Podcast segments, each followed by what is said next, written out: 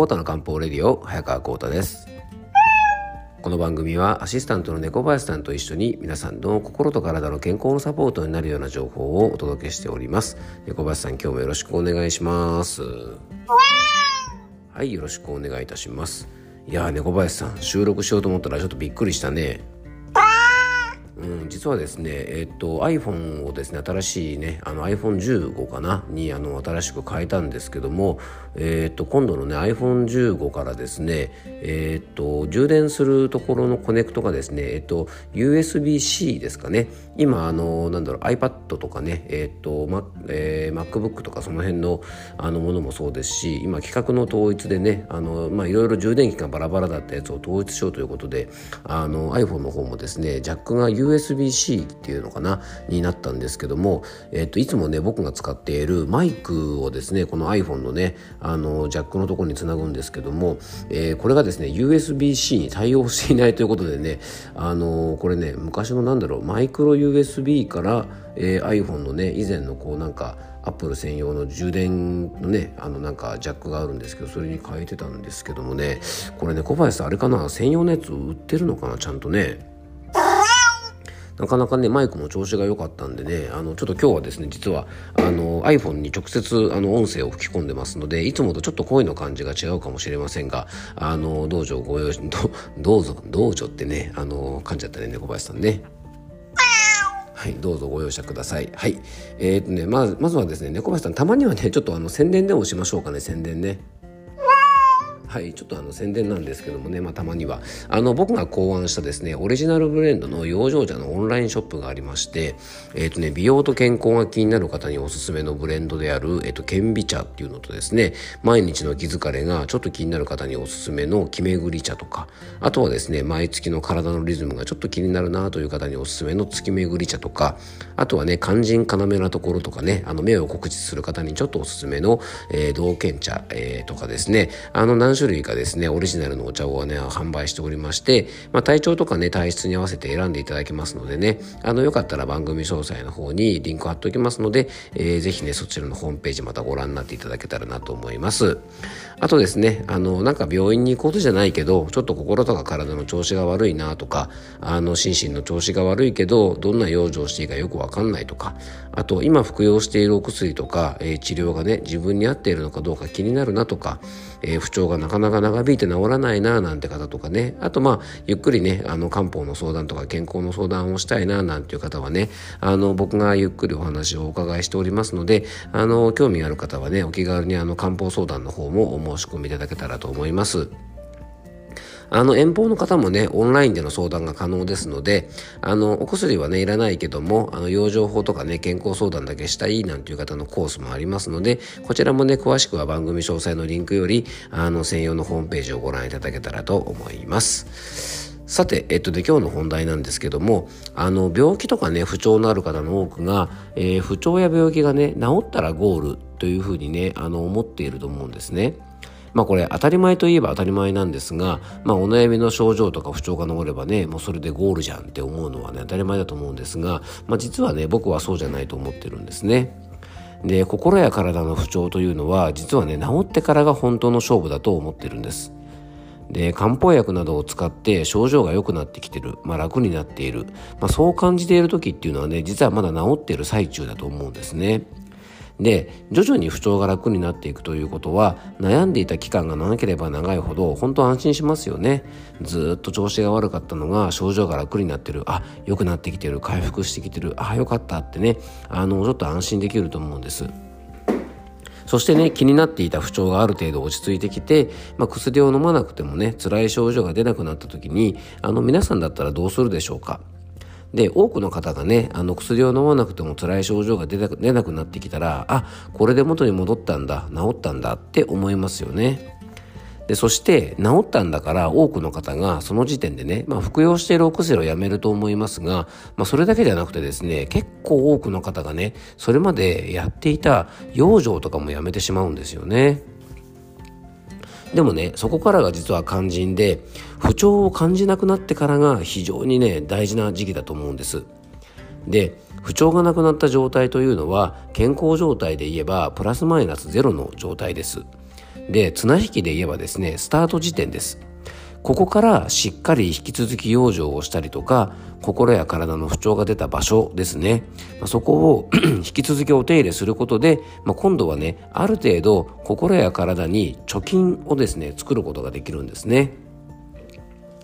例えば胃腸が弱くてね食べたものから元気とか血液が、まあ、しっかり作れなくてで体が弱ってしまってで月経前とか月経中というねこうエネルギーが必要な時期になると、まあ、いろんな不調が起こっていたという人がいるとしますよね。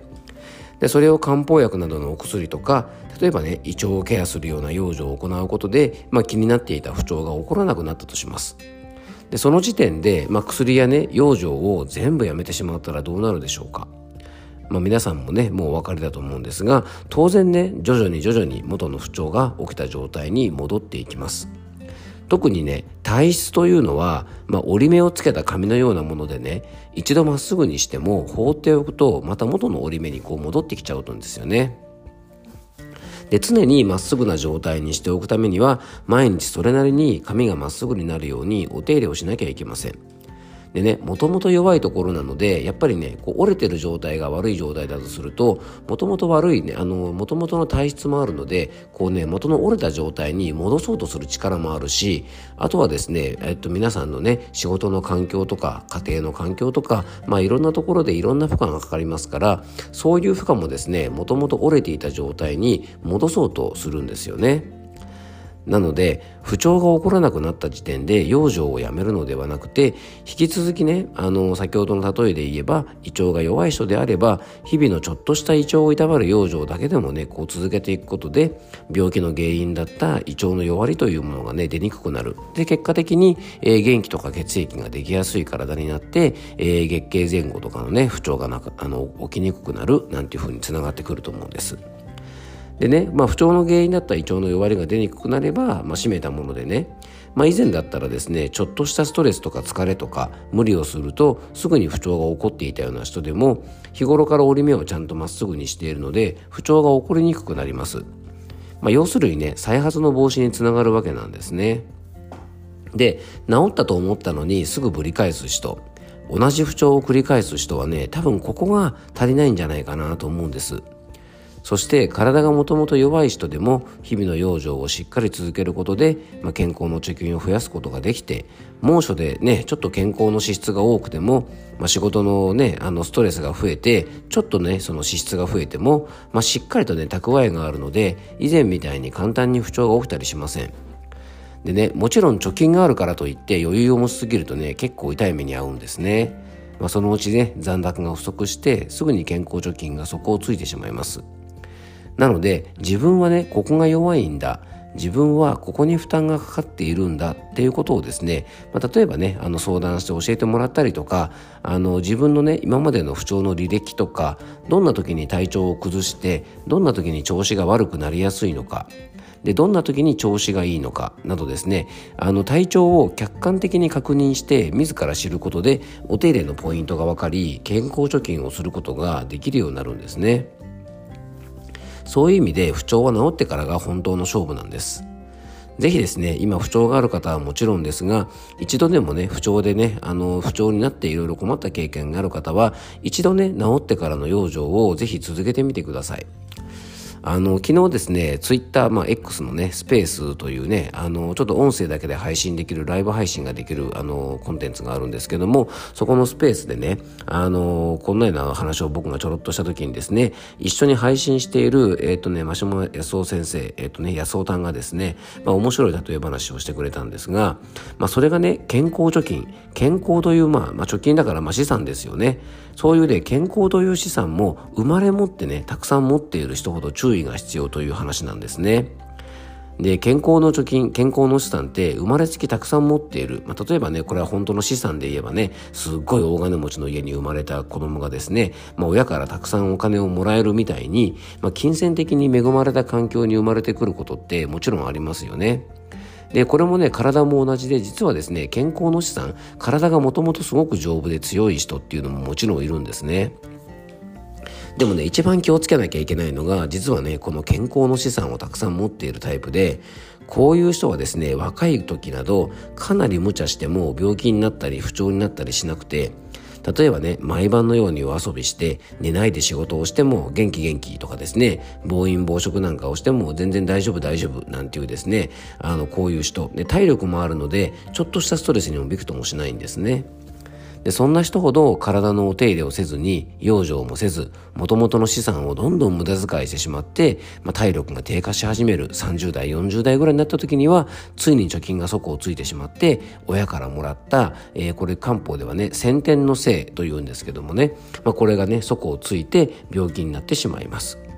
でそういう人ほどねもともと養生を全然しないので何か不調が起きた時には治りも悪いし、えー、お金持ちに生まれてね何不自由なく暮らしていたボンボンがですね あの気がついたら資産がなくなっていて、まあ、転落人生になってしまったなんて話と同じで、まあ、健康もね結局はコツコツ貯金したり、えー、養生して真面目に資産運用して増やした人はいつまでも生き生きしてねあの生活することができると思います。あの、まあ、とにもかくにもですね、まあ、不調というのは、まあ、治ってからが勝負です。で調子が良くなった時にどれだけ日々の養生を続けていけるか、まあ、僕らはね年々年をとってちょっとずつ体が弱っていきますが、まあ、それをねできるだけ緩やかにすることが大事だと思います。まあ、なのでね最近の中医学会ではあの全ての方に補人滑血と言ってね年々弱っていく、まあ、加齢で弱っていく腎を養うこととそしてね滑血良い血の巡りを維持することがアクティブエイジングには大切だと考えていて、まあ、養生法などをねできるだけお伝えしたりとか、まあ、その人の弱いところを補うような漢方を、まあ、予防的に提案するということにね最近の中医学会では非常に力を入れてます。で、僕もね、健康相談の勉強をするときに、あの、教わったことがですね、とにかくこれだけはお客さんにちゃんと伝えなきゃダメだよって教えてもらったのが、えー、自然治癒力を高めておくこと、予防養生の大切さを教えること、そして不調の再発防止の手伝いをすること。まあこの3つの大切さをですね、まあ、どんな方にもまあちゃんとお伝えしなきゃいけないし、まあ、それはきちんとお伝えしなさいというふうにね、あの教わりました。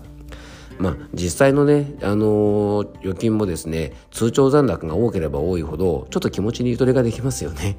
まあ、それと同じで、えー、健康貯金の残高もですね、まあ、多いと病気になりにくくなり、まあ、気持ちにゆとりができます。で今回はですね日々のちょっとした養生で、まあ、健康貯金とかね養生貯金をして、まあ、再発防止をしっかりする大切さあと不調や病気は治ってからが勝負だよという内容でねお届けさせていただきました。あの、これ以外にもね、ちょっと番組にご質問のメッセージなどもいただいてるのですがね、あの、次回以降、ちょっと時間を見てね、またお答えさせていただきたいと思いますので、えー、ちょっとお待ちいただけたらと思います。えー、今日も聞いていただきありがとうございます。どうぞ素敵な一日をお過ごしください。漢方専科サーター薬房の早川幸太でした。ではまた明日。